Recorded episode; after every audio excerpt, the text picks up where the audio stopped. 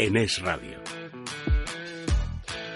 Y septiembre ya ha comenzado y con él la vuelta al trabajo, a la rutina, los escolares a clase, los universitarios, los empresarios, los trabajadores. Bueno, un estudio nos dice que bueno, se ha hecho entre mil trabajadores españoles y asegura que el 37% de ellos están sufriendo o sufrirán en los próximos días el síndrome postvacacional al reincorporarse al trabajo tras el, tras el periodo estival. Pero ¿Cómo podemos evitarlo? Bueno, pues hoy eh, nuestra sección a debate y reflexión con nuestro habitual Javier Galué. Bienvenido. Muchas Eh, gracias. eh, como sabéis, consultor en comunicación de emprendedores y empresas. Eh, vamos a tratar este tema.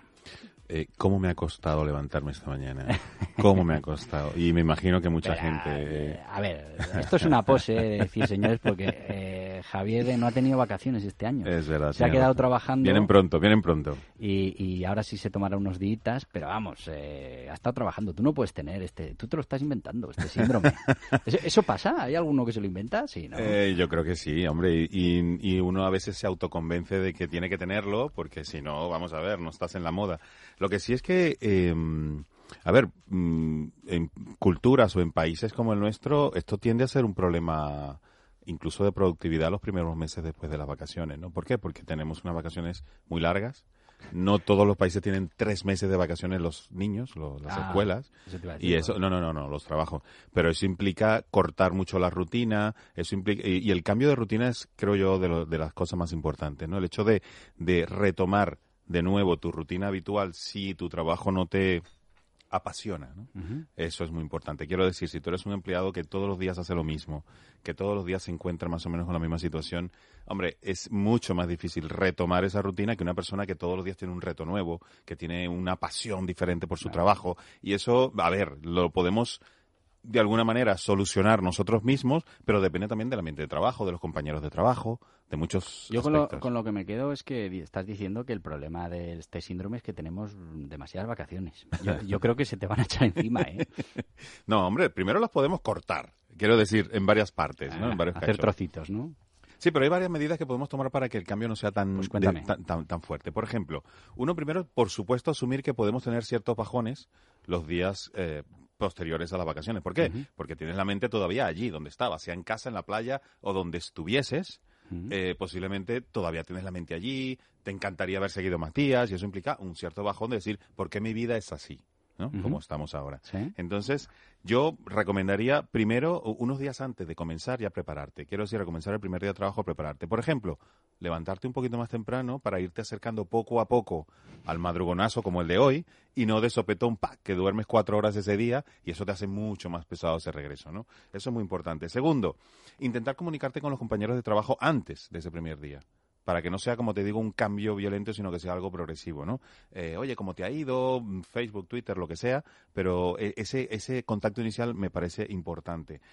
Alguna actividad saludable antes de comenzar, salir con tu mascota, con tus niños al parque los días anteriores, que te permita ese, ese refrescamiento, ¿no? Y tú decir, oye, tengo ganas ahora, sí, ahora, pues ahora sí puedo comenzar tranquilamente el trabajo. Yo diría también de eh, los primeros días del trabajo no ponerte unos objetivos muy, muy eh, complicados. Porque O sea, el primer día hay que llegar. el primer un poco día, saludar, hombre, a ver, tienes que ser productivo porque eres el pero reco- recordar la clave del ordenador. el ¿no? cafecito y la historia. Pero sí, por ejemplo, mira, el, el exceso de cafeína te puede incrementar ese síndrome de postvacacional, ¿no? Entonces, esos dos, tres primeros días O evita sea, que en, café. en vacaciones no dejemos de tomar café. No, no, pero esos tres días sí, esos tres días sí. Eh, me parece interesante porque hay varios psicólogos que recomiendan tener un material de tus vacaciones preparado y enseñarlas en el trabajo ¿Ah, sin sí? ponerte pesado, sin Ah. ponerte pesado. ¿Por qué? Porque eso te ayuda un poco a ese esa transición incluso psicológica, ¿no? De, de un compro- de, de- de unos días Bueno, maravillosos a un compromiso. Y a no dar Y- ni palo el primer día. Eh, hombre, vamos a tratar de hacerlo en la hora del café. Ya que no puedes tomar café, pues en esa hora lo vas enseñando, ¿no? Pero yo diría que lo más importante, que ya se nos está acabando el tiempo, es estar agradecidos que hemos tenido la posibilidad de salir de vacaciones. Claro. Que muchísima gente no lo ha podido hacer o muchísima gente ni siquiera tiene el trabajo. Entonces, eso también nos sube el ánimo y nos ayuda a entender que tener un trabajo también es una suerte que tenemos que aprovechar. Bueno, pues oye, yo creo que, con estas eh, medidas eh, que nos ha contado Javier, eh, podemos reducir este síndrome que, bueno, pues afecta, por aquí decían, a un 37% de los trabajadores a la hora de volver al trabajo. Yo me quedo con lo primero que has dicho y es que cuando te apasiona tu trabajo, cuando te encanta tu trabajo, es muy difícil tener ese síndrome, ¿no? Porque ya a llega, veces quieres. Claro, ya llega un momento en que en que ya te apetece volver a hacer lo que te gusta, lo que sabes, lo que, bueno, pues al final es tu vida, ¿no? o sea, yo, yo creo que, mira, para acabar con esto, este síndrome, lo mejor es que encontremos el, trabajo que nos guste y que nos apasione. ¿Te parece que la conclusión Totalmente la, clave. la dejamos ahí? Pues muchísimas gracias, eh, Javier Galúe, por, por hablarnos de este síndrome postvacacional, que espero que ninguno de ustedes eh, tengan, menos ahora por la mañanita el domingo, mañana lunes, mm, alguno empieza mañana. Con tranquilidad, vamos a hacerlo progresivo.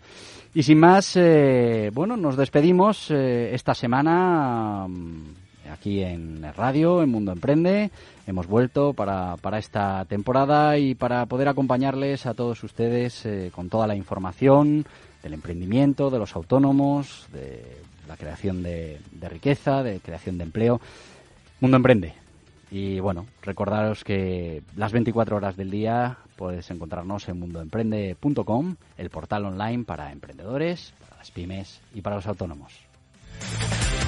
Mundo Emprende, un programa comprometido con el emprendimiento responsable. Patrocinado por Anerea, con Borja Pascual. Es Radio. Dicen que la radio eh, está muerta. ¿Quién dice que la radio ha muerto? Que no lo digo yo. Nosotras tenemos al Padre Mundina. Con Elia Rodríguez. Si trabajamos con el Padre Mundina, ¿tenemos entrada VIP arriba? es radio.